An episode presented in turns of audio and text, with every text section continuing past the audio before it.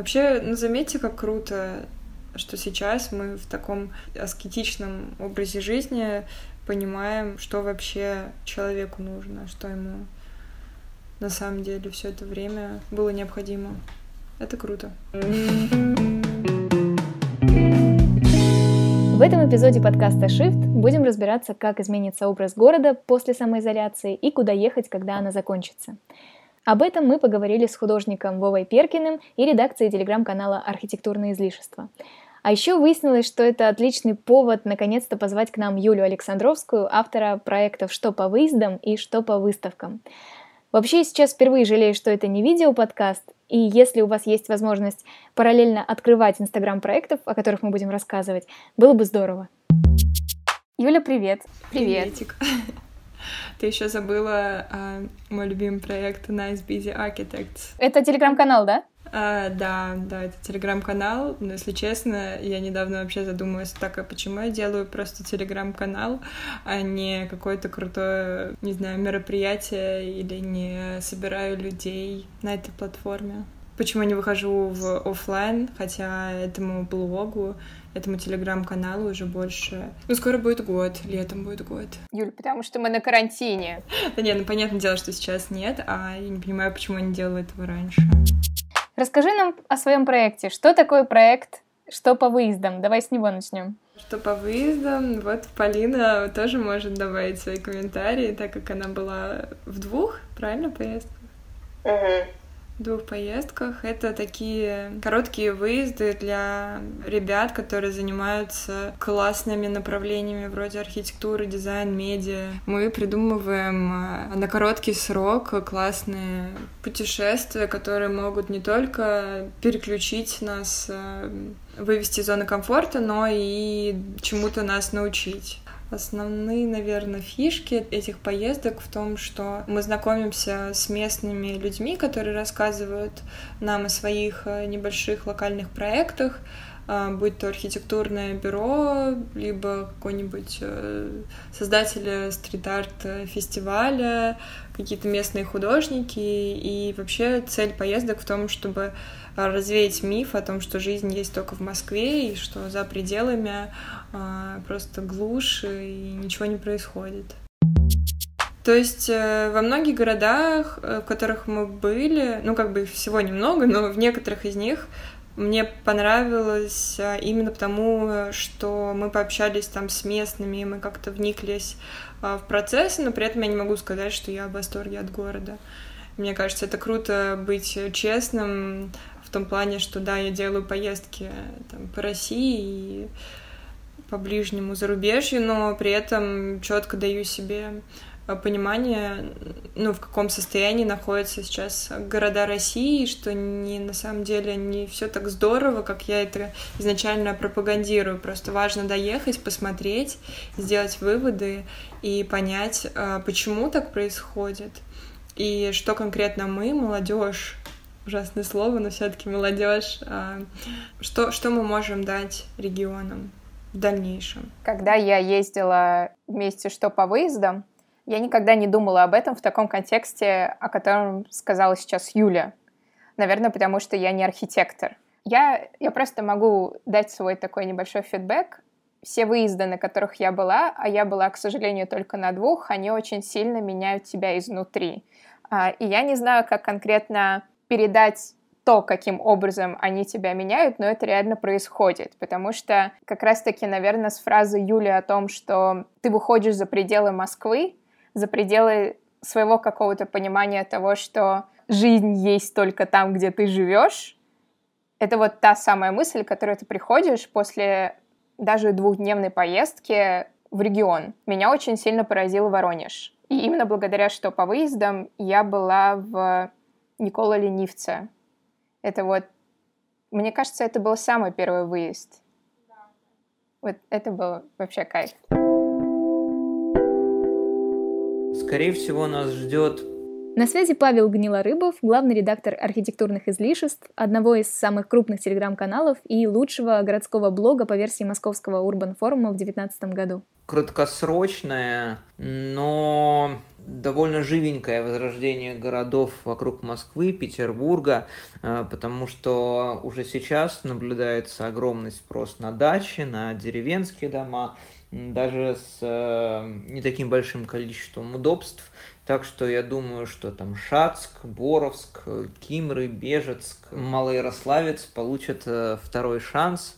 Э, и все это будет распространяться в пределах 250-300 километров от Москвы. Мы будем меньше путешествовать, наверное, это станет значительно дороже, если говорить и об авиасообщении, и о железнодорожном сообщении.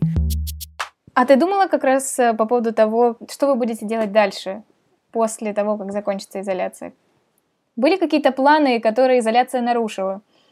Мы потихоньку будем ресерчить и строить планы, но сейчас ни о какой деятельности особо не может идти речь, так как, на мой взгляд, заваливать людей контентом сейчас самое неподходящее время. Это просто неправильно. И неправильно сейчас продавать какой-то продукт заранее. Неправильно в том плане, что ну, людям сейчас абсолютно не до этого. И я искренне верю, что любая информация, которую мы сейчас пустим, она будет немножко проигнорирована. При этом мы понимаем, насколько выигрышно мы будем себя чувствовать, когда карантин закончится, и очевидно, что границы не откроют, а путешествовать можно будет только внутри страны. И тут выходим мы а, со своими поездками, вдохновляя людей на общение, на какую-то новые, новые открытия. В наших планах пока просто сидеть, ждать окончания карантина, а дальше вернуться с какими-то новыми идеями, новыми поездками. А из испорченных планов, ну, мы хотели на месяц поехать в Тбилиси жить в одной квартире. В общем-то, была очень классная идея коммуны. Я думаю, что это все просто перенесется на следующий год. Сорвалась поездка в Краснодар, вот, хотя она уже была практически доделана по даже по таймингу и по договоренностям. Не мы одни пострадали, и главное, что мы не потеряли ничего от этого.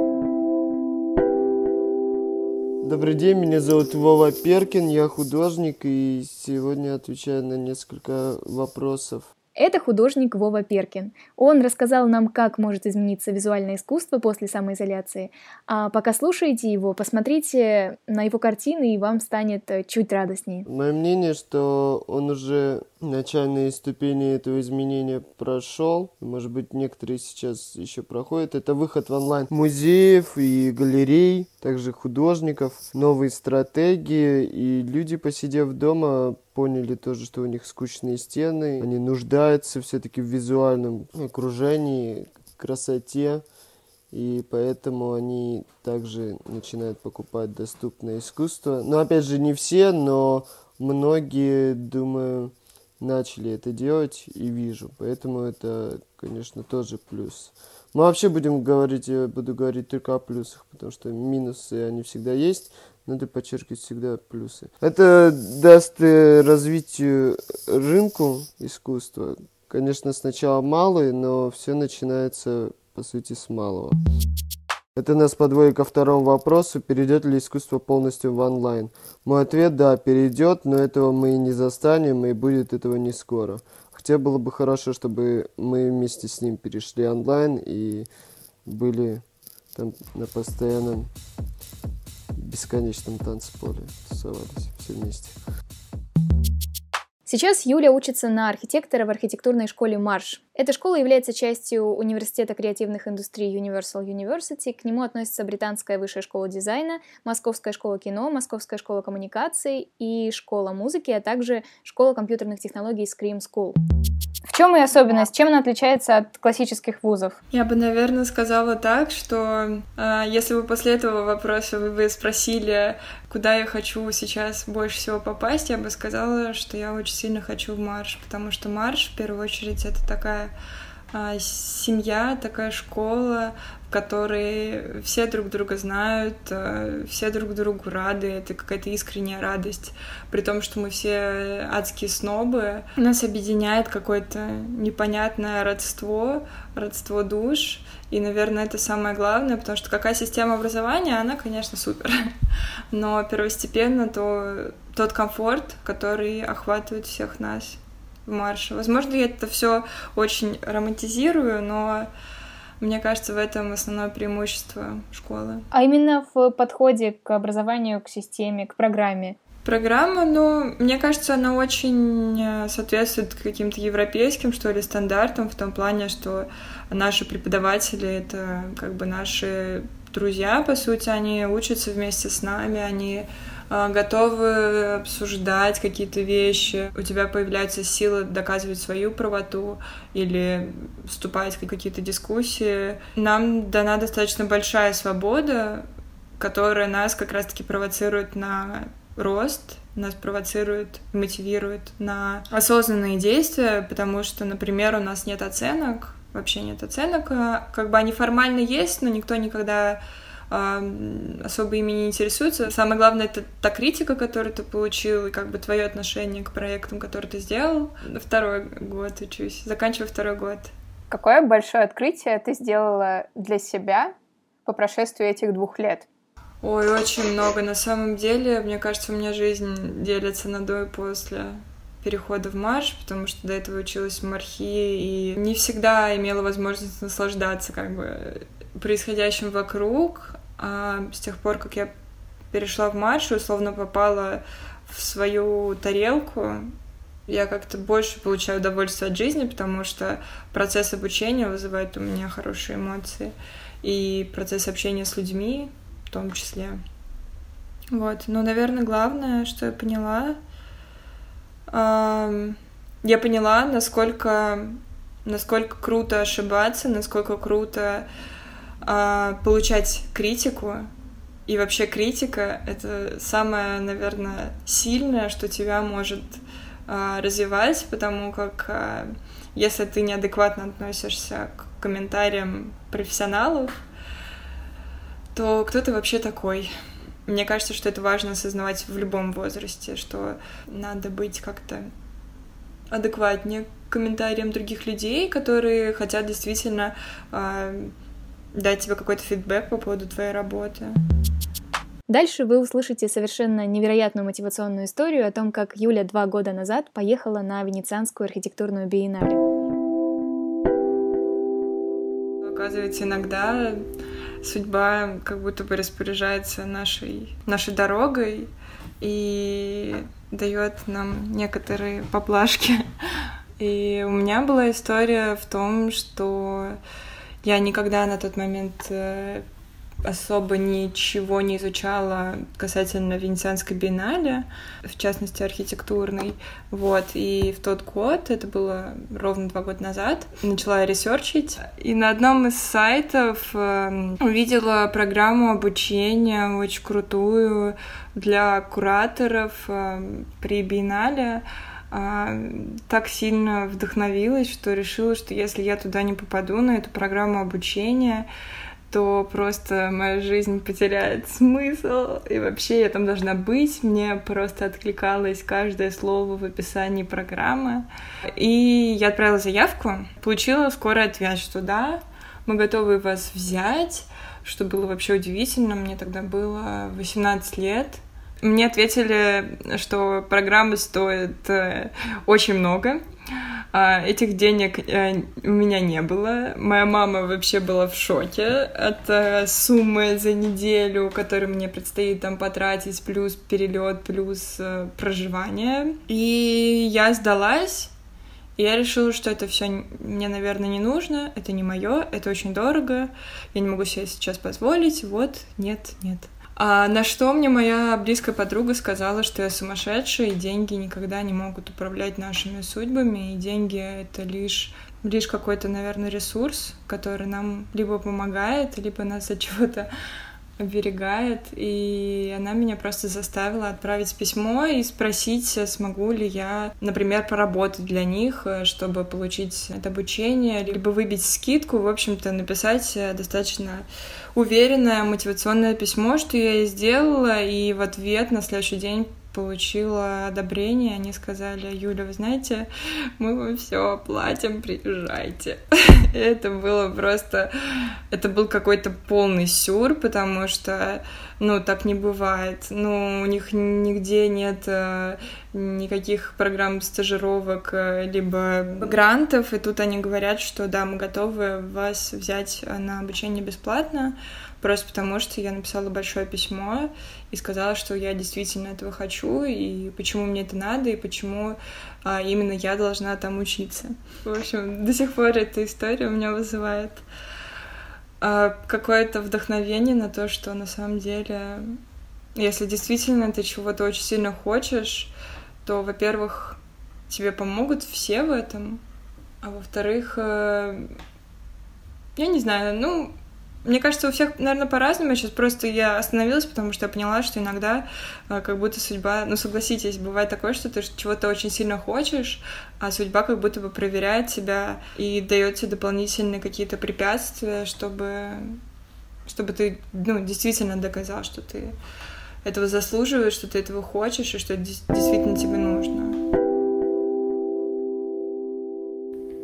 Если не будет повторных волн, или достаточно быстро пандемия будет побеждена, то... Павел Гнилорыбов, главный редактор архитектурных излишеств. Российские, по крайней мере, города ждут несколько изменений. Э, самое первое – это, наверное, смерть больших торговых центров. Я думаю, люди будут стремиться возвратиться к формату локальных маленьких магазинов, э, которым они доверяют. И что делать с этими десятками тысяч миллионами квадратных метров площади пока, в принципе, никто не знает. Наверное, произойдет разворот от общественного транспорта в сторону индивидуального, потому что своя машина для многих станет синонимом безопасности, возможности передвигаться куда угодно, а, символом мобильности, независимости.